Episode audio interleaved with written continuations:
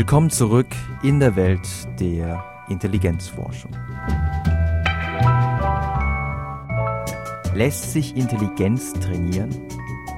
Teil 1 von 2 Denktraining für Kinder und Jugendliche.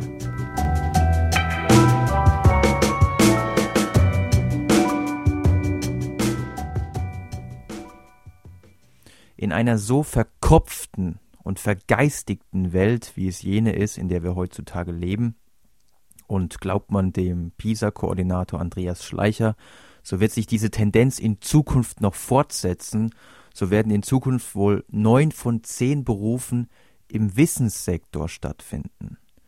Also die Berufe, in denen man mit ehrlicher, körperlicher Arbeit seine Brötchen verdienen kann, die sind wohl eher im Aussterben begriffen. Und vor diesem Hintergrund ist es meines Erachtens kaum weniger als die Entdeckung des Steins der Weisen, wenn es gelänge, ein Denktraining, ein Gehirnjogging zu entwickeln, mit dem man innerhalb von kürzester Zeit mit relativ wenig Aufwand, sagen wir mal so zweimal die Woche über fünf, sechs Wochen hinweg, die allgemeine Intelligenz um ja, 10, 15 Punkte steigern könnte. Denn, das haben wir ja auch an früherer Stelle schon gehört, wer eine hohe Intelligenz hat, dem fällt es im Durchschnitt etwas leichter, große Mengen von Informationen in kürzester Zeit zu verarbeiten. Dem fällt es, vereinfacht gesagt, einfach leichter, neue Dinge zu lernen.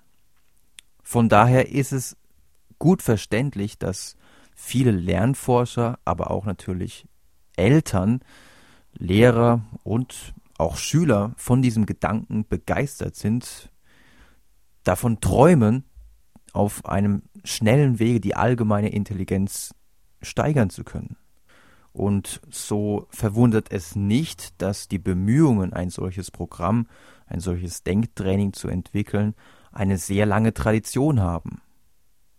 So geht zum Beispiel ein sehr prominenter Versuch auf die 50er Jahre des letzten Jahrhunderts zurück, und zwar hatte man damals in Israel die Beobachtung gemacht, dass eine bestimmte Bevölkerungsgruppe, nämlich die sogenannten sephardischen Juden, das waren die jüdischen Einwanderer aus Vorderasien und Nordafrika, dass die im Vergleich zu den ein jüdischen Einwanderern aus Europa wesentlich schlechtere Bildungschancen hatten. Das heißt, die waren wesentlich seltener an Universitäten anzutreffen und sie bekleideten auch wesentlich seltener höhere berufliche Positionen.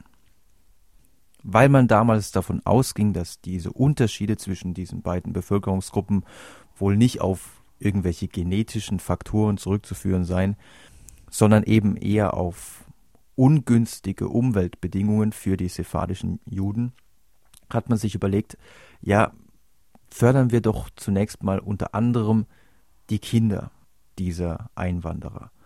Und der damit betraute Forscher Reuven Feuerstein, der damals an der Universität in Tel Aviv tätig war, der damit betraute Forscher hatte sich auch überlegt, ja, gehen wir doch lieber den schnellen Weg, ja. Wir fördern nicht die Kinder in allen einzelnen Schulfächern, in allen Fähigkeitsbereichen, nicht jeweils einzeln in Deutsch, Mathe, Englisch, Bio und so weiter und so fort, sondern versuchen wir doch den schnellen Weg und trainieren die allgemeine Intelligenz.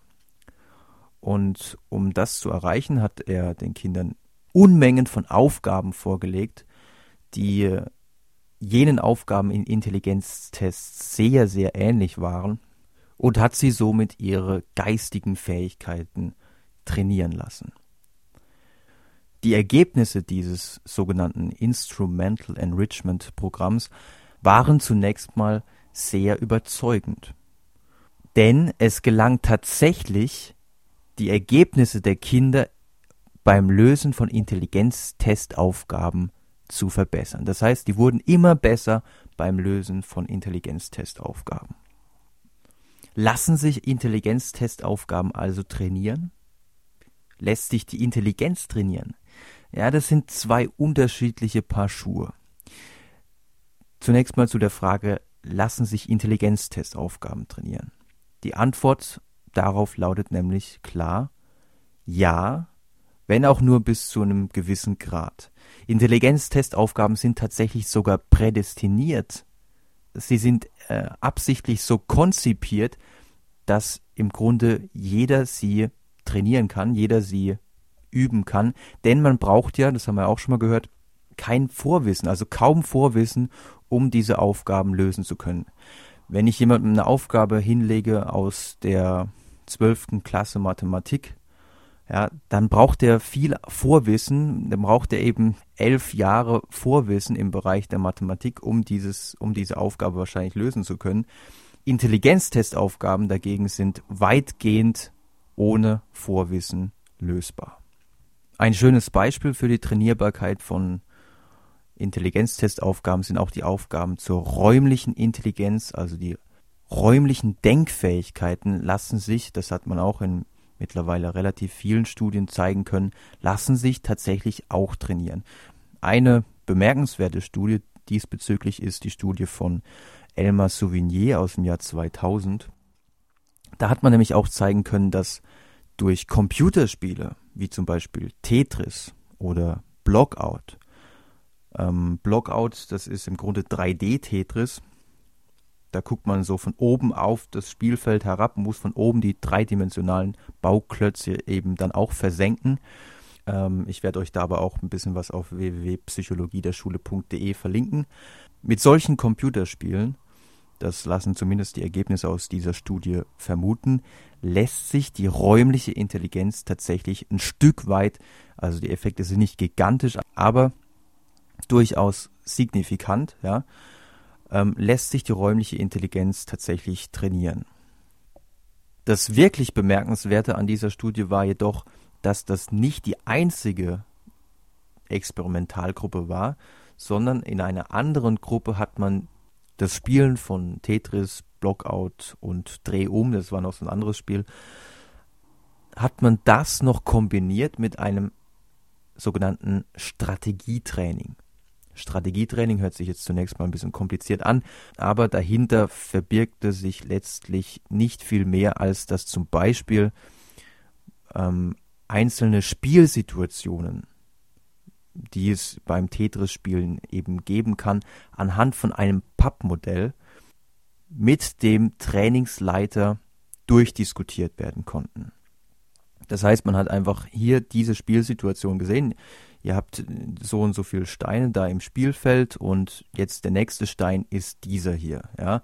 Und wie bringt man jetzt diesen, ja, zum Beispiel den, ähm, wer Tetris spielt, der kennt es vielleicht, den ähm, langen Balken, ja, der aus vier Steinen besteht, wo bringt man den jetzt am besten unter?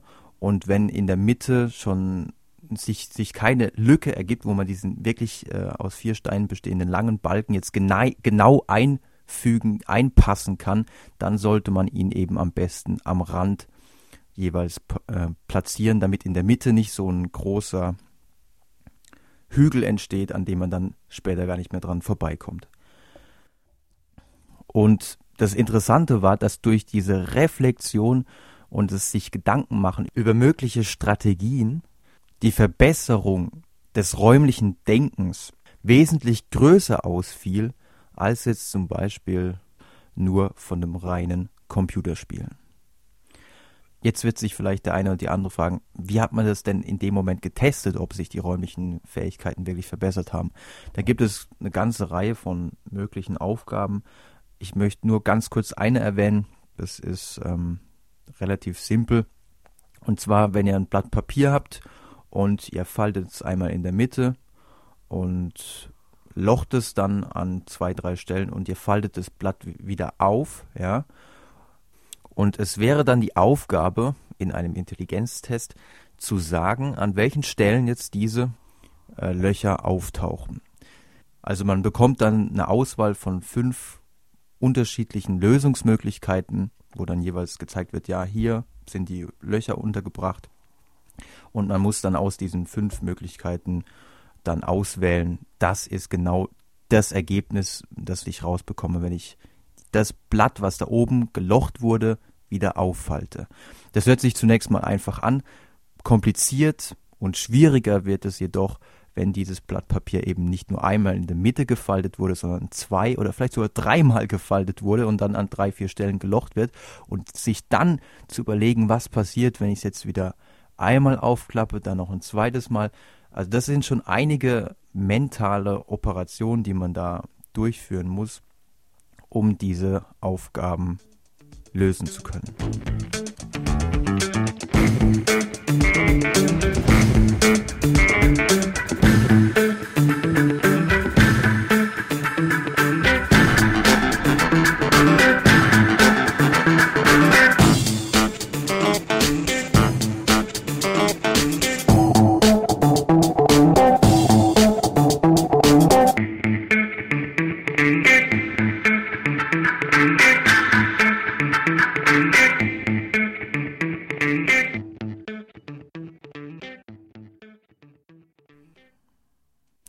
Manche Bereiche der Intelligenz, Intelligenztestaufgaben, lassen sich also trainieren.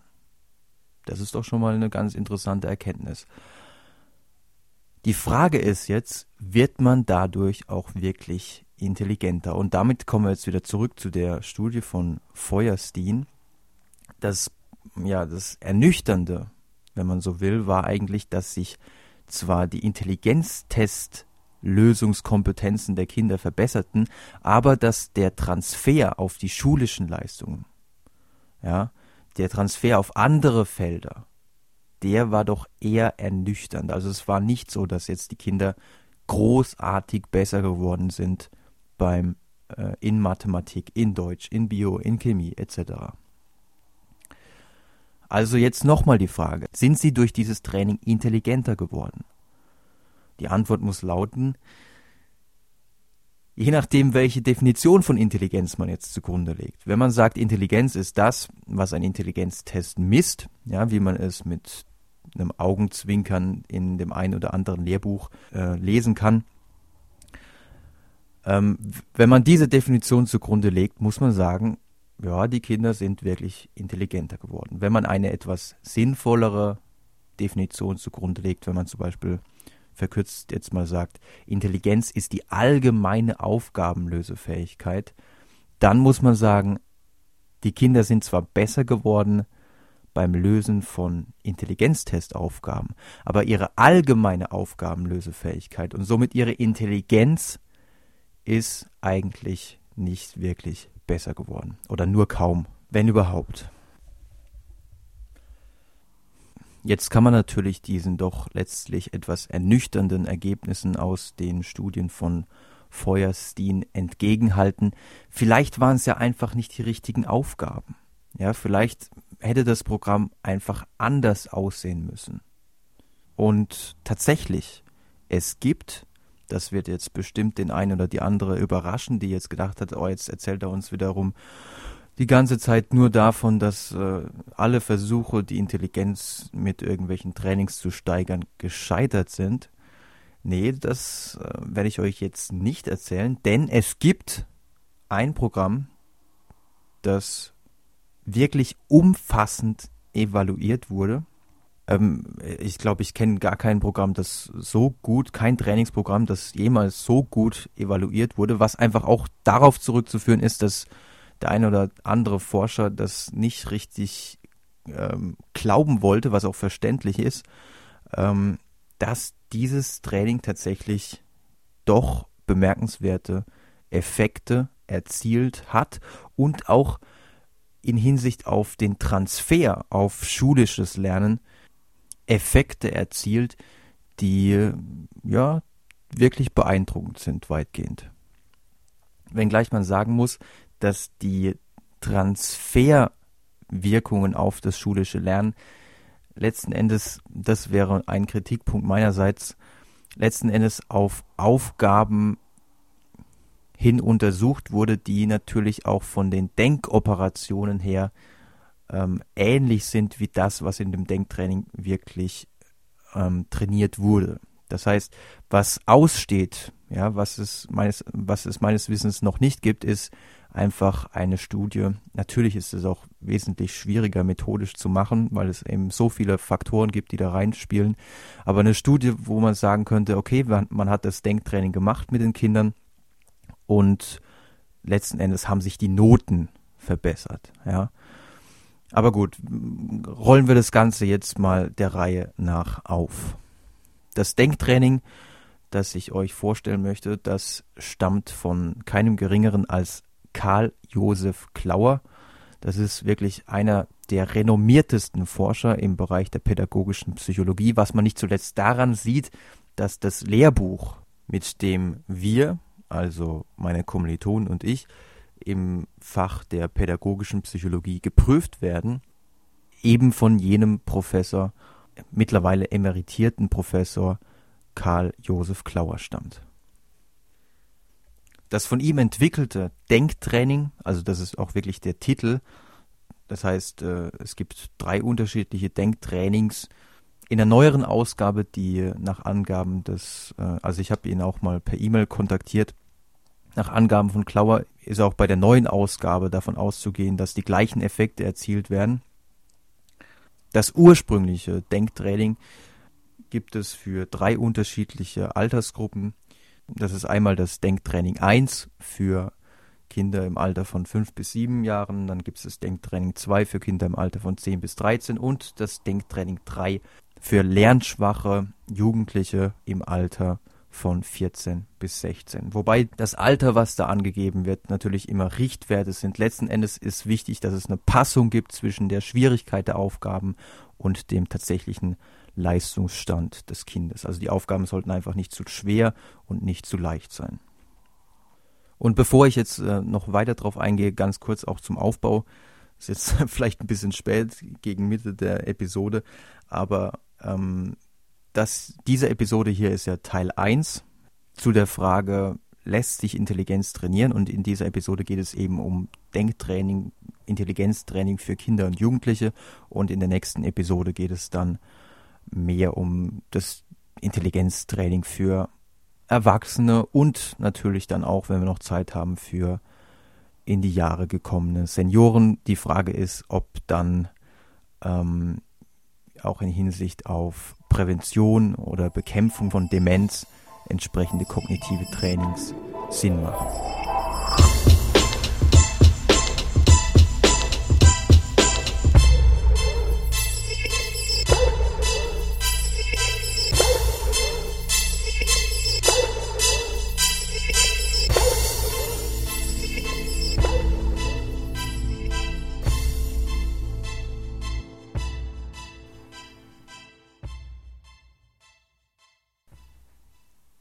Klauers Überlegung bei der Konzeption seines Denktrainings war, jene Art des Denkens zu fördern, zu trainieren, die wir zum einen natürlich auch im Alltag immer wieder brauchen, aber die Überlegung war auch, das zu trainieren, was eben auch in Intelligenztests, beim Lösen von Intelligenztestaufgaben von großer Bedeutung ist. Und ähm, er, und da sind, da stimmen eben auch viele Forscher zu, er hat darauf hingewiesen, dass für die Lösung von vielen Intelligenztestaufgaben, gerade von Aufgaben der fluiden Intelligenz, das induktive Denken von ganz entscheidender Bedeutung ist. Induktives Denken, was heißt das jetzt? Ähm, auch da muss man leider sagen, gibt es äh, leider auch äh, in manchen Bereich, Bereichen ein Definitionsdilemma, aber er versteht es so, wie es eigentlich auch viele andere verstehen.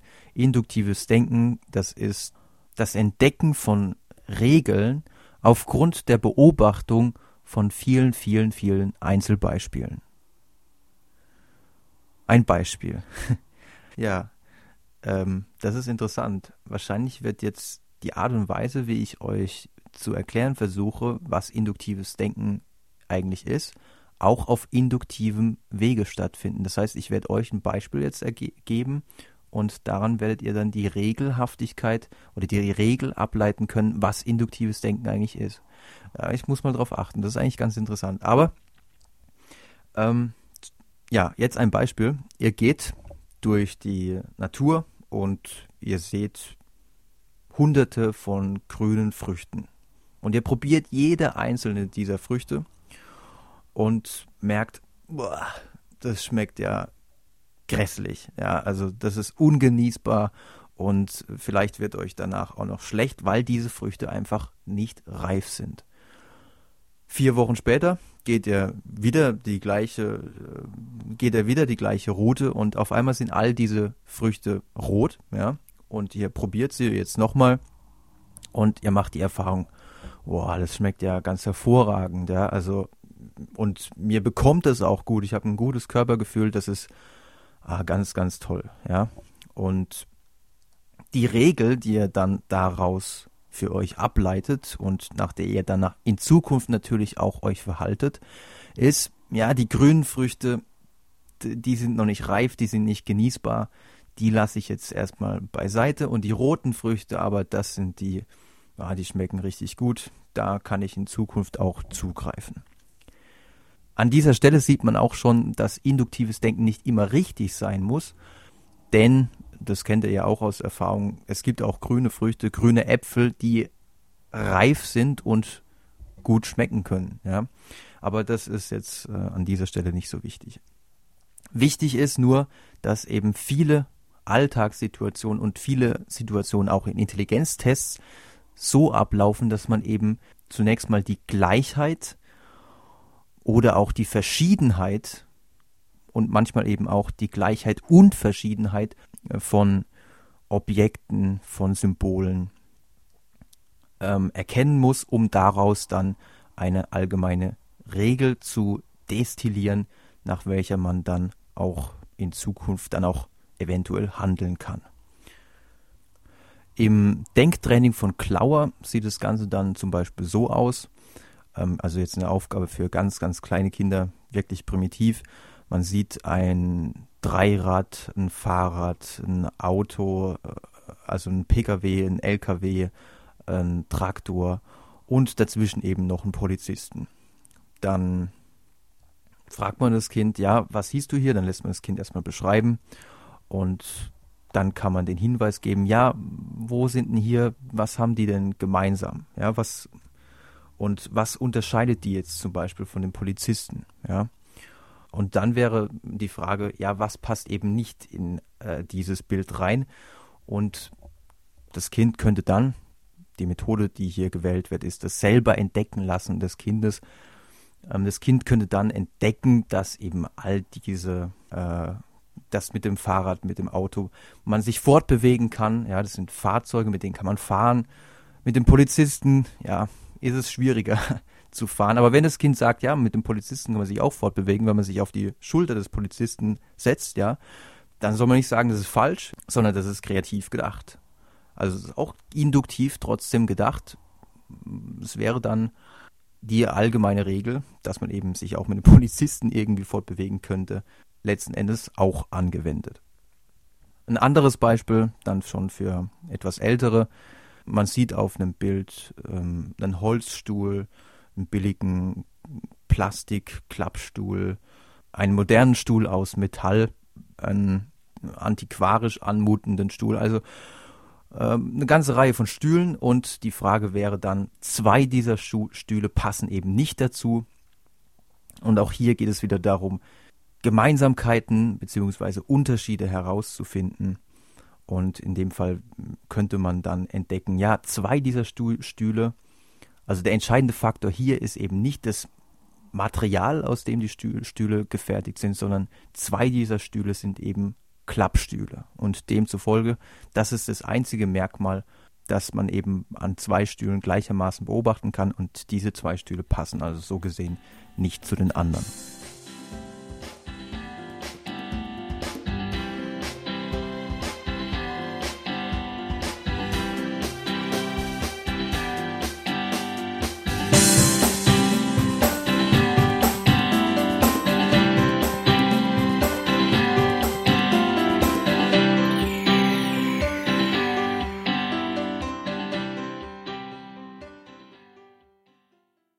So viel also zur prinzipiellen Konzeption, so viel zu dem Aufbau der entsprechenden Aufgaben in diesem Programm.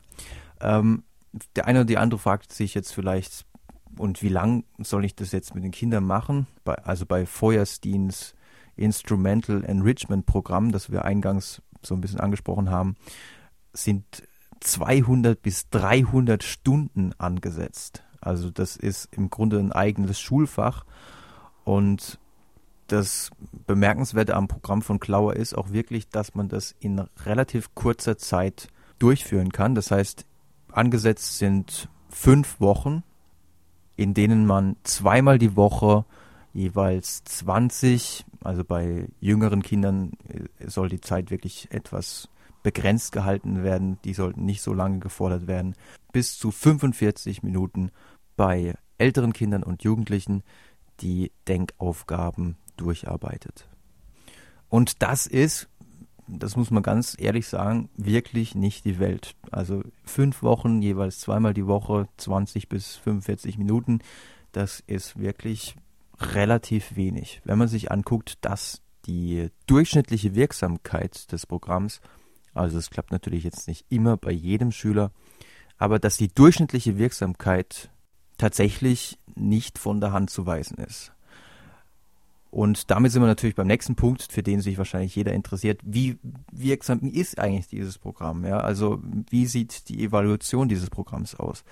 Man muss sagen, ähm, ich habe es ja eingangs gesagt, es ist sehr weitgehend evaluiert worden und in einer Meta-Analyse, also das ist eine Studie, in der man die Ergebnisse aus vielen, vielen einzelnen Studien zusammenfasst und dann guckt, wie ist es denn über so viele Studien hinweg mit der Wirksamkeit zum Beispiel eines Trainingsprogramms bestellt. Und in einer Meta-Analyse aus dem Jahr 2008 wurde zusammengefasst, dass in mittlerweile 74 Studien dieses Trainingsprogramm evaluiert wurde und nicht in allen Studien kam ein signifikanter Effekt heraus, aber bis auf zwei, drei Studien kam immer wieder heraus, dass es wirklich überzufällig die äh, Fähigkeiten im induktiven Denken beziehungsweise dann auch im schulischen Lernen gefördert hat. Der Effekt beläuft sich über all diese Studien hinweg, ähm, an denen immerhin insgesamt 3000, fast 3600 Kinder teilgenommen haben. Der Effekt beläuft sich im Durchschnitt auf circa, also das ist jetzt wirklich nur für die Statistik Insider, eine halbe Standardabweichung, was für die Kürze der Zeit des Programms wirklich bemerkenswert ist. Warum gibt es so viele Studien? Warum wurde es so häufig evaluiert? Ähm, das hat einfach damit auch zu tun, dass tatsächlich einige Forscher das nicht so richtig glauben wollten, äh, dass dieses Programm funktioniert. Beziehungsweise war lange Zeit diskutiert worden, ähm, worauf denn die Effekte dieses Programms zurückzuführen sind. Ist es wirklich eine Verbesserung der Denkfähigkeiten oder ist es vielleicht eher so, dass die Kinder von der, dieser zusätzlichen Zuwendung profitiert haben, dass sie auch Placebo-Effekte einen, ein, eine Rolle gespielt haben. Wenn einem einer sagt, dass du von einem bestimmten Denktraining ja intelligenter wirst als die anderen, keiner ist so schlau wie du, ja, wenn einem, wenn einem das gesagt wird, kann es durchaus den einen oder anderen zusätzlichen Antrieb geben und mm, Ressourcen freisetzen. Aber durch unterschiedliche Studien, durch Studien mit mehreren Experimentalgruppen, wo man eben geguckt hat, in der einen Gruppe hat äh, das wurden die Kinder, haben die Kinder auch Zuwendung erfahren, aber da wurde etwas anderes trainiert und in der anderen Gruppe wurde eben dieses Denktraining trainiert. Und wenn man solche Gruppen miteinander vergleicht und dann kommt heraus, dass nur die Gruppe mit dem Denktraining einen Zuwachs im induktiven Denken zu verzeichnen hatte, dann muss man sagen, sind die Effekte wohl nicht auf solche Störvariablen zurückzuführen. Genauso war im Gespräch eine Zeit lang ähm, rund um die Gruppe von Hasselhorn und Hager dass vielleicht auch eine Verbesserung der Wahrnehmungsgeschwindigkeit für die Verbesserung der Leistungen ähm, verantwortlich sei. Aber selbst wenn das ein Stück weit tatsächlich eine Rolle spielen sollte, muss man sagen, dass die Effekte letzten Endes ja doch da sind, ja, egal worauf sie zurückzuführen sind. Und soweit ich mir die bestehenden Studien zu dem Thema angeguckt habe, muss man eigentlich davon ausgehen, dass der Großteil der Effekte wirklich auf eine Verbesserung des induktiven Denkens zurückzuführen ist.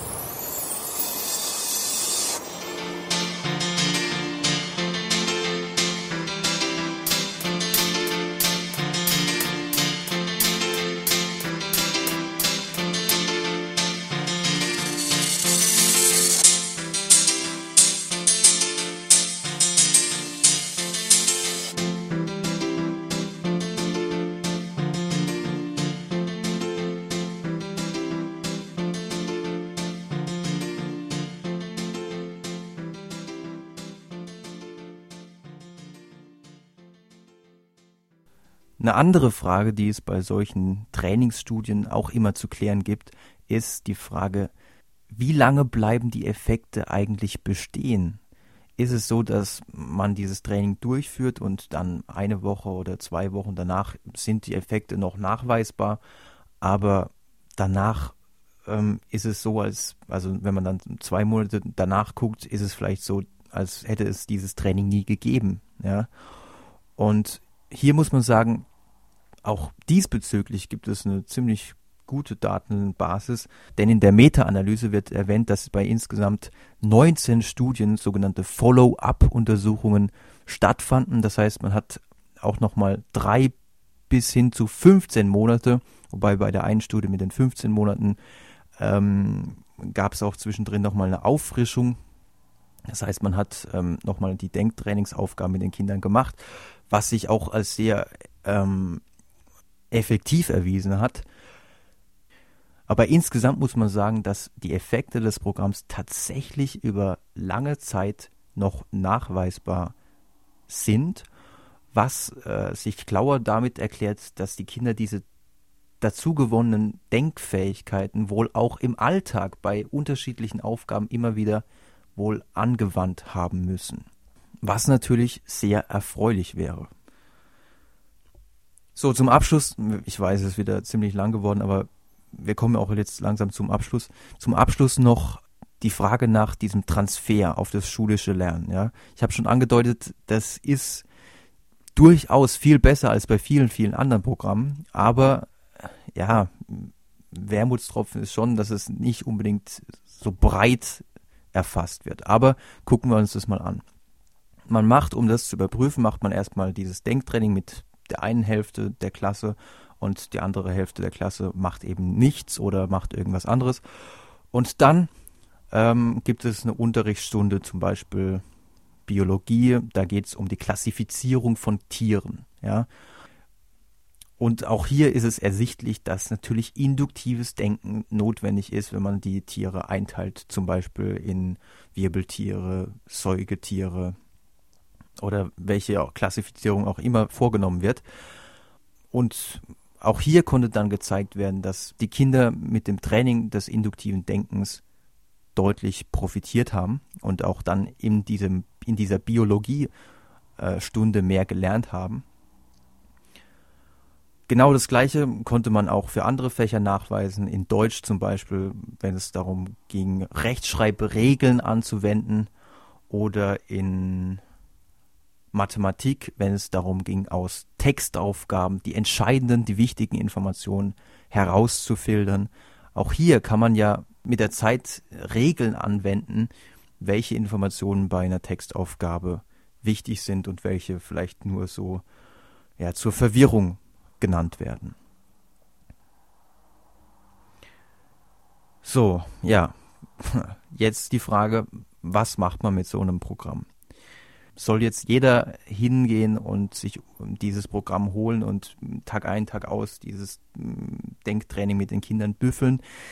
Die Antwort lautet, auch wenn dieses Training natürlich besser ist als viele andere, mm, muss man doch sagen, wenn es, wenn ein Kind jetzt massive Schwierigkeiten mit der Mathematik, mit dem Mathematikstoff der achten, neunten Klasse hat, ja, ich weiß nicht, was macht man da, Funktionen oder sowas, ja, ähm, ist es dann so sinnvoll, das Denktraining mit dem Kind zu machen oder ist es sinnvoller, tatsächlich das zu trainieren, womit das Kind gerade Probleme hat, nämlich mit dem Verstehen von Funktionen, von Ableitungen etc.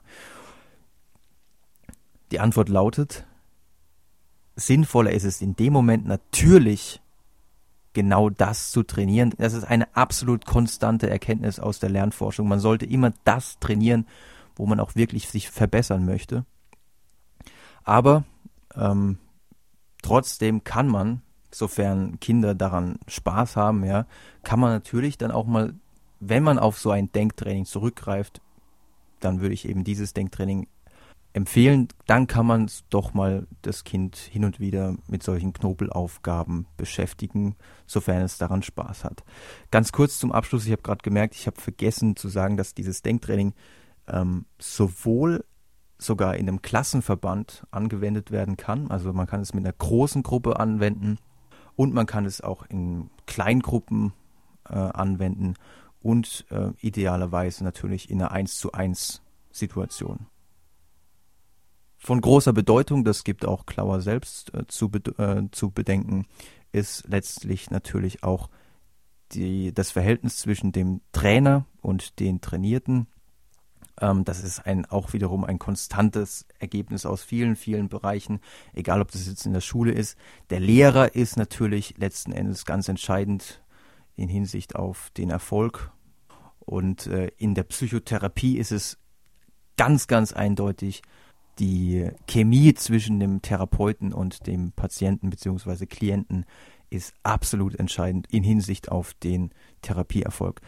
Und auch für dieses Training, das ist vielleicht auch der Grund, warum es bei zwei, drei Studien eben nicht so geklappt hat, ist natürlich auch die Haltung des Trainers und ja, die, das pädagogische Geschick des Trainers von ganz entscheidender Bedeutung.